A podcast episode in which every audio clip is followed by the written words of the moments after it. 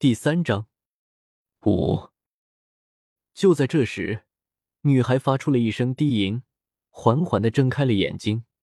意识慢慢清醒的她，似乎是想到之前发生的事情，本能的要做起来，却因为身体太虚弱而没成功。不过也因此，她发现了自己本应该受了重伤的肩膀，居然已经好了。伤口我已经帮你治好了，但你还是先好好休息一下吧，毕竟失血过多了。你你是之前的那个大哥哥？你怎么会在这里？话说这个是你做的？你不是说你不是魂师吗？女孩意识到现在是什么状况后，劈头盖脸的问了好几个问题，不过都被应小牙给无视了。现在不是说这些话的时候。你们到底发生什么事了？苏小姐她还好吗？苏老师，我必须赶过去。应小牙的话提醒了他，他一边挣扎着在身上摸索起来，一边说道。我们遭遇了一头万年魂兽，老师他肯定还在战斗中，我必须赶过去。什么？万年魂兽？这玩意儿怎么会跑到魂兽森林的外围来？尽管十分的惊讶，但应小牙还是准备劝说他不要过去。就他这个刚刚二十级的魂师过去，也不过是再挨一刀，自己的指环可无法立刻冷却好。万年魂兽的话，你就算过去又能做什么？再说了，你刚刚还失血啊！当着应小牙的面，女孩往嘴里扔了一颗红色的丹药，刚刚还苍白的脸色立刻变得红润起来。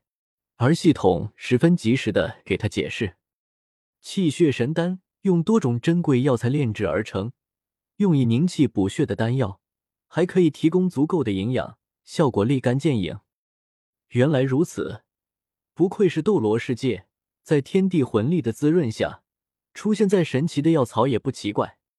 在应小牙帮他治疗好伤口的基础上，又有了气血神丹的滋补，女孩现在已经完全恢复了过来。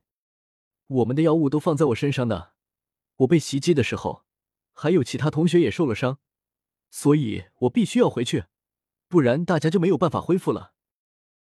当场就释放出一道黄色的百级魂环。在魂环的围绕下，女孩的样貌发生了变化，从脸颊到脖子，再延伸到两个手臂，全都长出指甲盖大小的鳞甲，双手更是变成一对鳞爪，两眼也变成了一对猩红的蛇眼，而最大变化就从他的背后，居然伸展出一对蝙蝠那般的肉翅。一魁龙，强攻细兽武魂，优质级别。应小牙眉头一挑：“你还真是什么都知道啊！确定只是假面骑士系统？这一月不是白过的。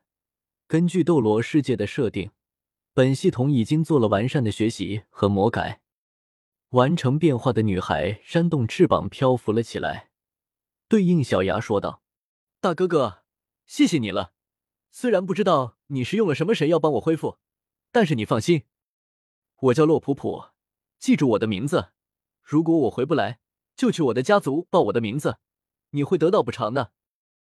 说完一堆壮烈的话，洛普普头也不回的顺着河流上游的方向飞了过去，留下一脸无语的应小牙在原地。就算知道你名字，我也不知道你家在哪儿啊！就算知道你家在哪儿，你人都死了，我还好意思去要东西？哎，不管是哪个世界，小孩都是这么中二。不过我之前也把话说出去了，现在也到了还恩的时候了。说话间，应小牙从系统空间里取出流星驱动器，别在了腰上，同时手里也握住了流星开关。系统变身认证，将流星开关扣进驱动器，并推开了启动装置。于是腰带的音效响了起来：“Meteor ready，变身。”在欢快的背景音乐的烘托下，应小牙扣下流星驱动器右侧的推杆，转动的天球仪闪现出耀眼的光芒，并瞬间扩大，将应小牙的整个身体都包裹了起来。苏璇和金铁阳进入到魂兽森林后，很快就有两个学员发现了非常适合自己的魂兽，但是因为方向错开，使得他们不得不分成两队行动。洛普普就是跟着苏璇的队伍，经过追踪和战斗之后，他们成功的为那个学员攻下了魂兽，并让他下手取走了魂环。可是让人怎么也没有想到的是，在这个学员刚吸收完魂环的时候，异变就发生了，一头万年级别的古莲螳螂突然出现。因为是从地底下钻出来的，所以即便是苏璇也没有第一时间发现。对方一上来就通过那对锋利的骨莲冲着他们甩出数十道气刃，包括苏璇在内的众人只能仓皇应对。已经四十八级魂宗的苏璇依靠实力和经验，第一时间稳定阵脚。但是这些学员就没这么幸运了，当场就有好几个学员中招，其中最严重的就洛普普，他被气刃砍中肩膀，飙出大量血液的同时。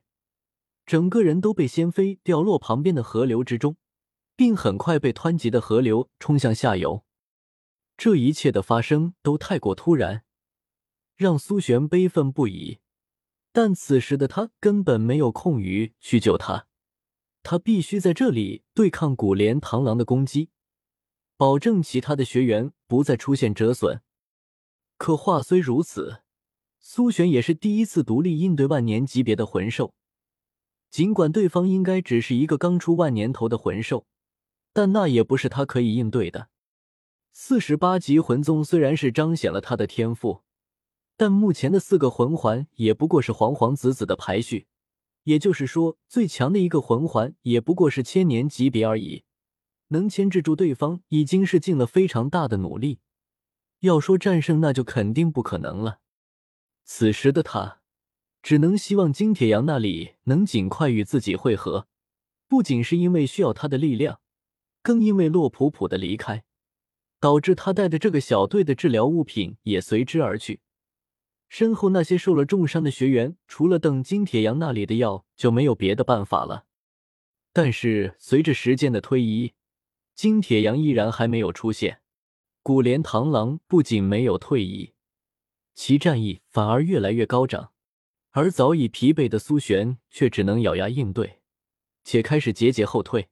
在持续战斗了数个小时后，终于因为一次失误被对方抓住了空子，被古莲的侧面拍飞了出去，半空中喷出一口血。后面那些学员也随着苏璇的落败而露出绝望的眼神。苏老师，就在古莲螳螂一边摩擦着镰刀臂。一边发出渗人的磨牙声靠近时，天边传来了洛普普的声音。众人一看，发现毫发无损的洛普普向他们这里飞了过来。普普，苏老师，接着这个，快点回复。洛普普把放在自己身上的药囊扔给了苏璇，但是他的出现，自然也引起了古莲螳螂的注意。他发出尖锐的吼叫。巨大的身影一闪而去，竟然迎着洛普普就冲了过去。当着魂兽的面把药送给苏璇，就已经是他最大的勇气了。现在看到魂兽盯上自己，顿时吓得头皮发麻。好在这一次是有些准备，他立刻收回背后的翅膀，向下落去躲开了对方的撞击，然后一个转身使出了自己的唯一一个魂技——魂技烈风龙锐爪。一对风属性的龙爪之影从洛普普的双手中射出，以交叉的方式向古莲螳螂的后背撕去。但是这两道龙爪毕竟只是百年魂环下的技能，根本就无法给一头万年魂兽造成什么伤害，只是在对方的后背留下了两道浅浅痕迹而已。于是洛普普在不甘心中，被古莲螳螂的后腿扫中。砸在不远处的树木上，当场两眼就一片黑，差点晕过去。然而还没有等他站稳，地面突然轰鸣了一下，古莲螳螂已经跳到了他的面前，那对巨大的镰刀臂就静静的悬在他的头顶上。噗噗，同样不甘心的还有苏璇，吃下洛普普紧急送来的药，但药效是无法让他的伤立刻得到恢复的。所以他根本来不及前去救洛普普，只能眼睁睁的看着那对镰刀向洛普普的头顶落去。轰隆隆隆隆！就在这时，天边突然出现异常的轰鸣声，包括古莲螳螂在内，所有人都被这个声音吸引而去。迎接视线的是一团闪烁着耀眼光芒的光球。这个光球的出现，就好像事先瞄准好的一般，如同陨石一般，直直的冲向古莲螳螂。速度之快，让他根本来不及躲开，只能架起镰刀臂挡住光球。两者相撞，顿时迸发出点点星光。而就在这时，光球里传出人的声音：“我打！”古莲螳螂的双臂被撞开。光球顶住了他的胸口，将他狠狠的推了出去，而光球也落到地面，使得整个地面都跟着震动起来。